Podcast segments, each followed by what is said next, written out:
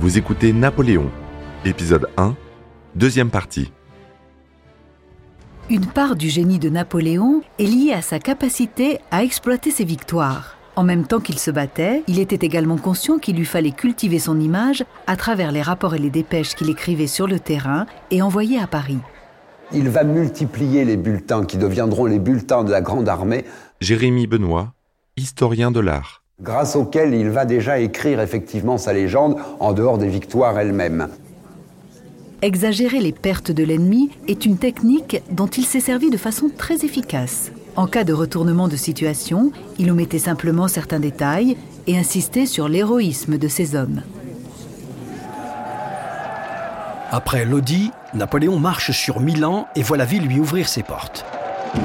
La plupart des officiers et des soldats qui passent sous l'étroite arche de la Porta Romana sont vêtus de haillons, mais ils n'en sont pas moins accueillis en libérateurs. Mais la confiance qui régnait au sein de la population italienne est mise à mal quand Bonaparte lâche ses hommes affamés, victorieux et en manque de femmes sur les citoyens sans méfiance. Bonaparte crée plusieurs républiques pour stabiliser la région à long terme. Toutes les révoltes qui éclatent après son départ, comme à Milan et Pavie, sont réprimées avec brutalité. Les Français continuent à poursuivre l'armée autrichienne qui se retire. Ils prennent les villes qui se trouvent sur leur chemin et assiègent finalement la dernière grande cité de Lombardie, Mantoue. Cette forteresse, très bien protégée, est le quartier général des forces autrichiennes. Mais le siège n'est pas terminé quand Bonaparte reçoit l'ordre d'avancer vers le centre et le sud de l'Italie.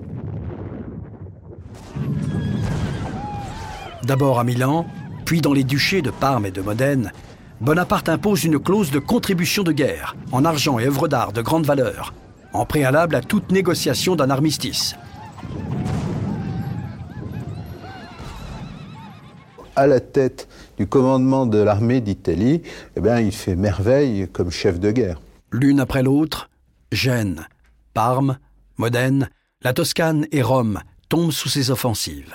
Des trains ramènent le butin de guerre, l'or, l'argent, les bijoux et les œuvres d'art à travers les Alpes avant d'arriver à Paris.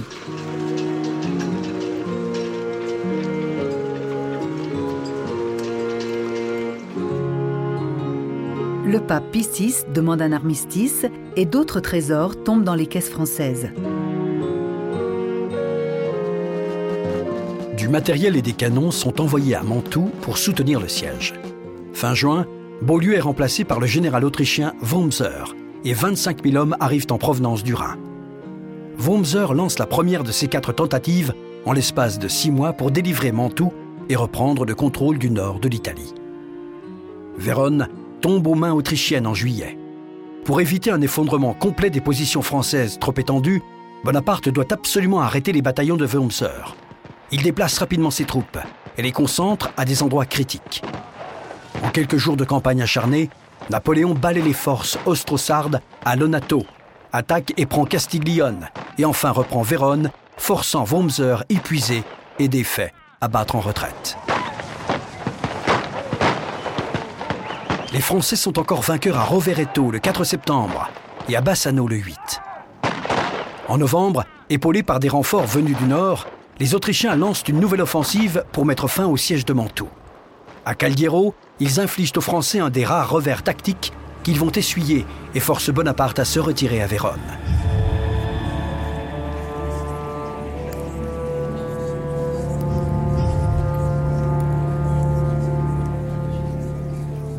C'est un homme qui croit en son étoile et qui fait tout pour aller dans, dans ce sens.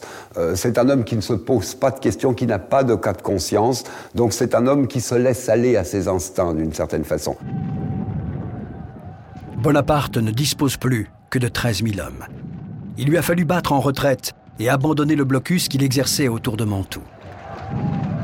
Mais les Autrichiens ne tirent aucun avantage de leur victoire, ce qui décide le général français à repartir à l'attaque.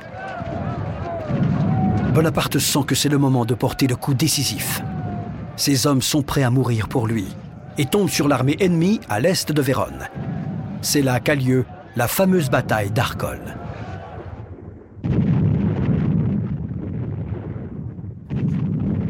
Le premier jour, les forces françaises et autrichiennes s'affrontent, séparées par la rivière Alpone et un pont de bois.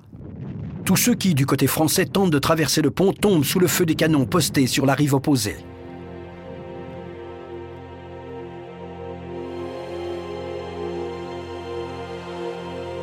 En fait, c'est le général Augereau qui, voulant en finir, se précipite parmi les lignes de soldats effrayés, saisit un drapeau et avance sur l'ennemi.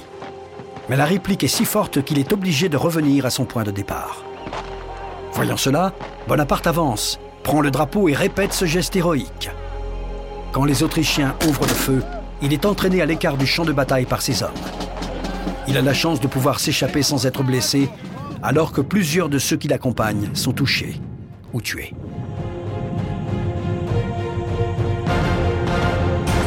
Ne parvenant pas à traverser à Arcole, les Français doivent attendre deux jours de plus avant de reprendre l'initiative et de remporter la victoire.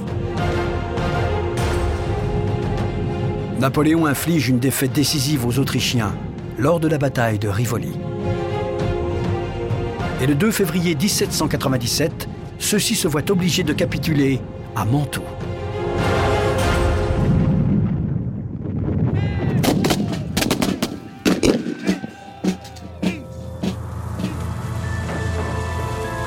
Bonaparte est à quelques kilomètres de Vienne quand l'Autriche accepte un traité préliminaire. Il outrepasse ses pouvoirs en négociant la paix de Léoben, et le directoire, dont l'autorité est affaiblie, hésite à l'en empêcher. Le gouvernement est si faible qu'il qu'il laisse porte ouverte à tous les excès. Alors on a toujours les Jacobins les plus extrémistes qui s'agitent sur la gauche du gouvernement, de même qu'à droite, on a un retour également des royalistes. Il passe les mois suivants à établir des républiques en Italie. C'est plus une stratégie militaire qu'un processus idéologique, mais ce processus va faire de lui l'un des fondateurs de l'unité italienne. Le traité de Campo Formio avec l'Autriche conclut victorieusement la campagne d'Italie et marque l'éclatement de la première coalition. Napoléon a beaucoup appris en Italie. À présent, il croit fermement en son destin et déclarera ⁇ Nous avons noyé la honte de la Révolution dans les flots de la gloire.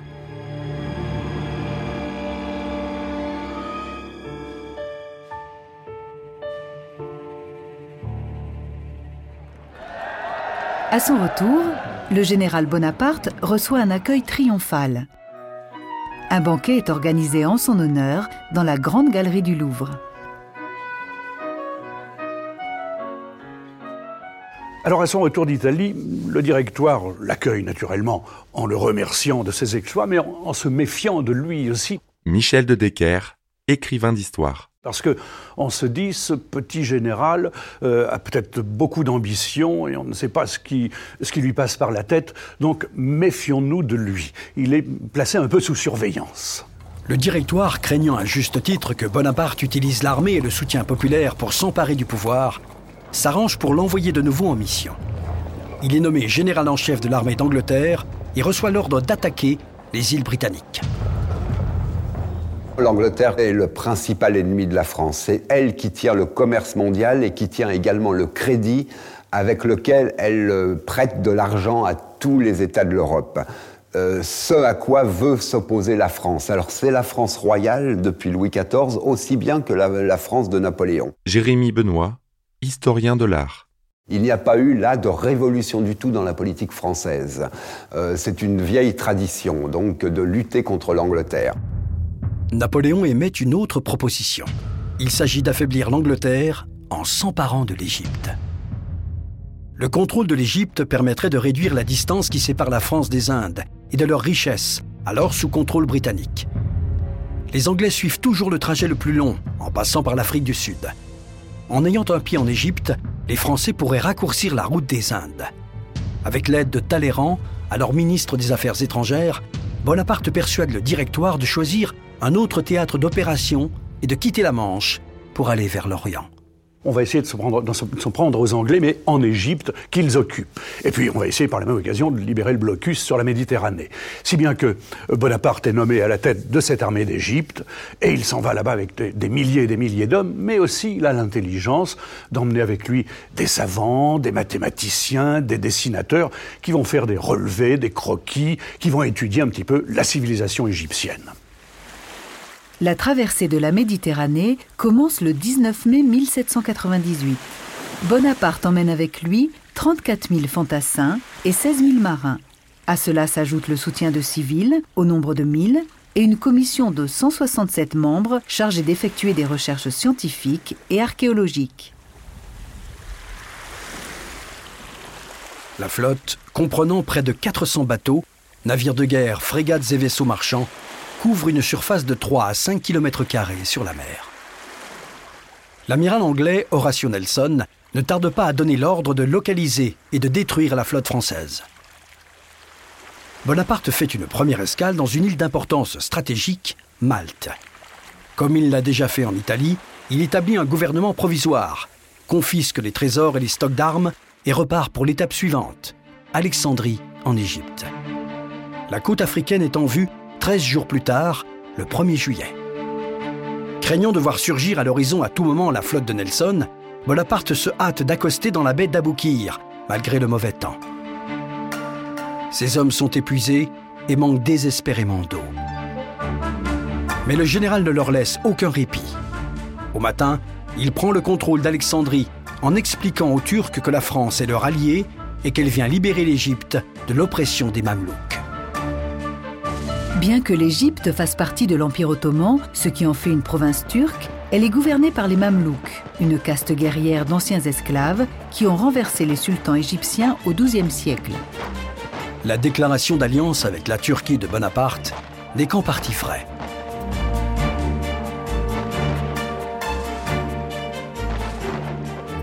Talleyrand accepte de rendre visite au sultan ottoman pour l'informer de ce projet.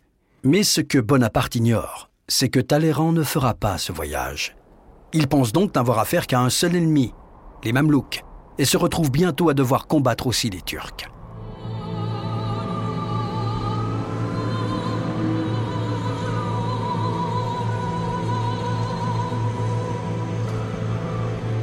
Bonaparte avance sur le Caire, mais il est évident que ses troupes ne sont pas préparées à affronter le désert. Beaucoup d'hommes meurent de soif à peine sortis d'Alexandrie.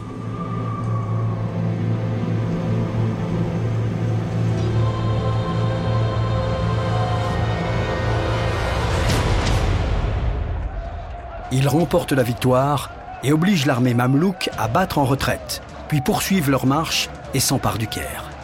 Mais à partir de là, la campagne tourne au désastre.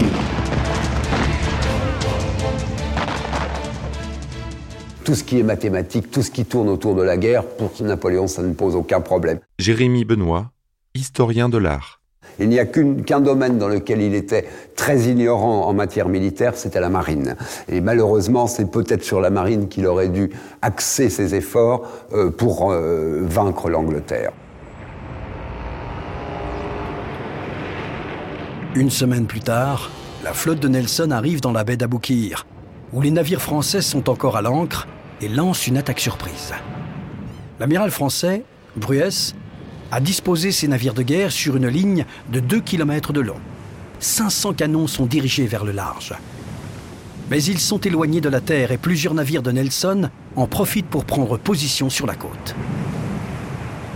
La bataille du Nil fait rage sans interruption pendant 24 heures l'énorme vaisseau Orient, fierté de la marine française, Les Britanniques remportent une victoire décisive. Ils ont capturé ou détruit 11 des navires de la flotte française. Nelson installe un blocus dans la baie avant de partir.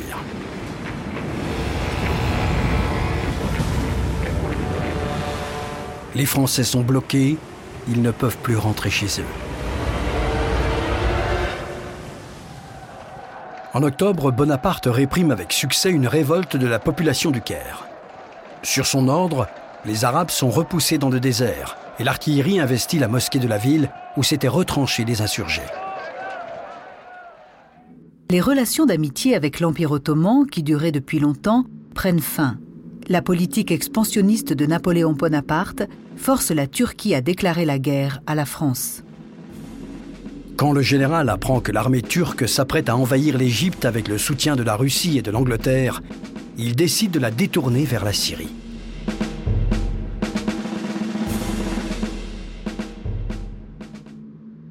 On l'a envoyé dans une sorte de guépier parce qu'il a dû aller guerroyer jusqu'en Syrie, il euh, ses troupes ont été décimées par la peste, ça a été un moment très dur.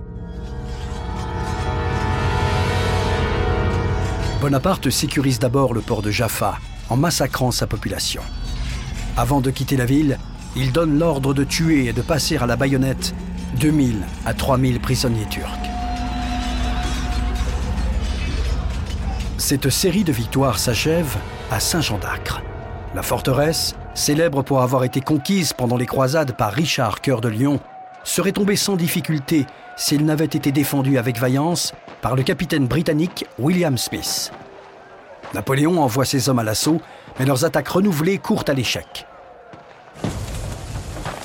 Il perd beaucoup d'hommes au cours de ses offensives et à cause de la peste. Au bout de deux mois infructueux, les Français se retirent d'Égypte.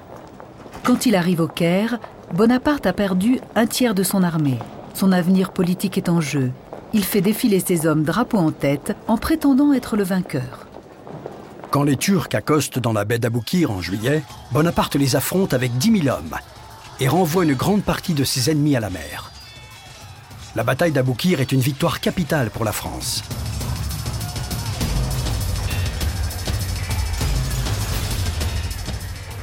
Bonaparte apprend que la France est de nouveau en guerre. Les Russes n'ont pas accepté la prise de Malte. Les Autrichiens n'ont jamais signé le traité de paix et reprennent le contrôle de l'Allemagne et de l'Italie le gouvernement français connaît une nouvelle crise politique et financière. À ce moment, Bonaparte comprend que son projet d'affronter les Britanniques en Inde est un rêve impossible.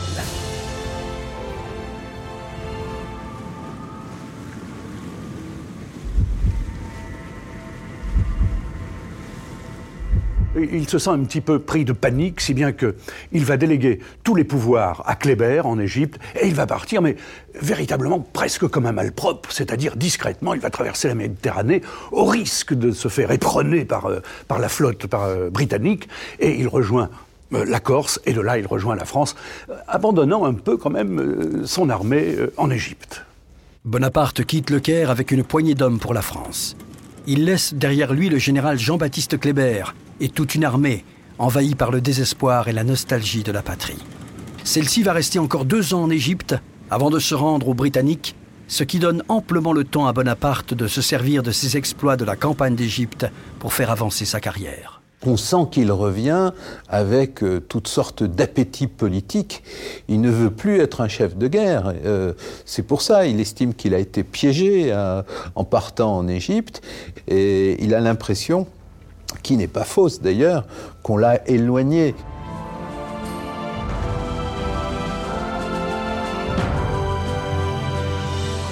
Bonaparte est reçu très fraîchement par les membres du directoire, à l'exception de Barras et de Sieyès, qui, désireux de s'assurer son soutien, courtisent tous deux le jeune général. Barras est un noble d'ancien régime, il est vicomte, le vicomte de Barras. Euh, c'est un homme euh, qui a connu le XVIIIe siècle facile de cette noblesse euh, justement du règne de Louis XVI. c'est un homme qui aime, aime, briller, qui aime être entouré de femmes. C'est un homme extrêmement intelligent mais un peu dilettante, si j'ose dire. Barras a des aspirations loyalistes et espère restaurer les Bourbons sur le trône de France. Et à l'opposé, vous avez Sieyès. Alors Sieyès, lui, c'est quelque chose de beaucoup plus compliqué. C'est un déclassé social, un abbé, euh, mais qui en fait ne croit absolument pas en Dieu. C'est le déclassé qui tire les ficelles dans l'ombre. Bonaparte possède à présent un immense pouvoir politique et militaire. Il a également amassé une grande fortune. Il possède tous les éléments pour fomenter le coup d'État du 18 Brumaire. Le directoire est remplacé par le consulat. Le pouvoir exécutif est maintenant assuré par trois consuls élus. Donc d'une part, il y a d'abord euh, Bonaparte qui est le premier consul et qui détient véritablement le pouvoir. Ensuite, deux autres consuls qui seront Cambacérès et Lebrun, deuxième et troisième consul, donc qui en fait plutôt un rôle de représentation. Bonaparte se fait nommer premier consul. Le pouvoir parlementaire et militaire repose à présent entièrement entre ses mains. Pour mettre un terme au chaos qui règne en France, il veut instaurer un gouvernement républicain centralisé et autoritaire. Lui qui avait consacré la première partie de sa vie à lutter contre la tyrannie, va finir par se sacrer lui-même empereur. Quelle ironie.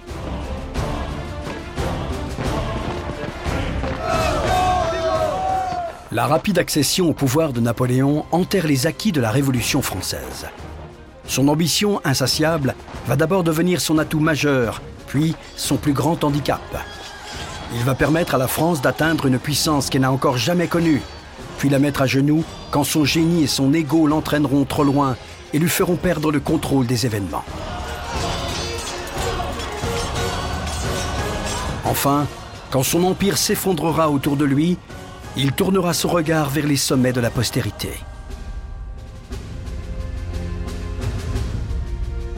Continuer à vivre au-delà de lui-même, c'est pour lui le symbole ultime de la grandeur et la raison pour laquelle sa quête de gloire ne peut avoir de fin. Vous venez d'écouter Roi de France. Si vous avez aimé ce podcast, vous pouvez vous abonner sur votre plateforme de podcast préférée et suivre Initial Studio sur les réseaux sociaux. Roi de France est un podcast coproduit par Initial Studio et Merapi, adapté de la série documentaire audiovisuelle éponyme produite par Merapi. Cet épisode a été écrit par Thierry Bruand et Dominique Mougenot. Il a été réalisé par Dominique Mougenot. Production exécutive du podcast Initial Studio. Production éditoriale Sarah Koskiewicz et Mandy Lebourg, assistée de Sidonie Cotier. Montage Johanna Lalonde, avec la voix de Morgane Perret.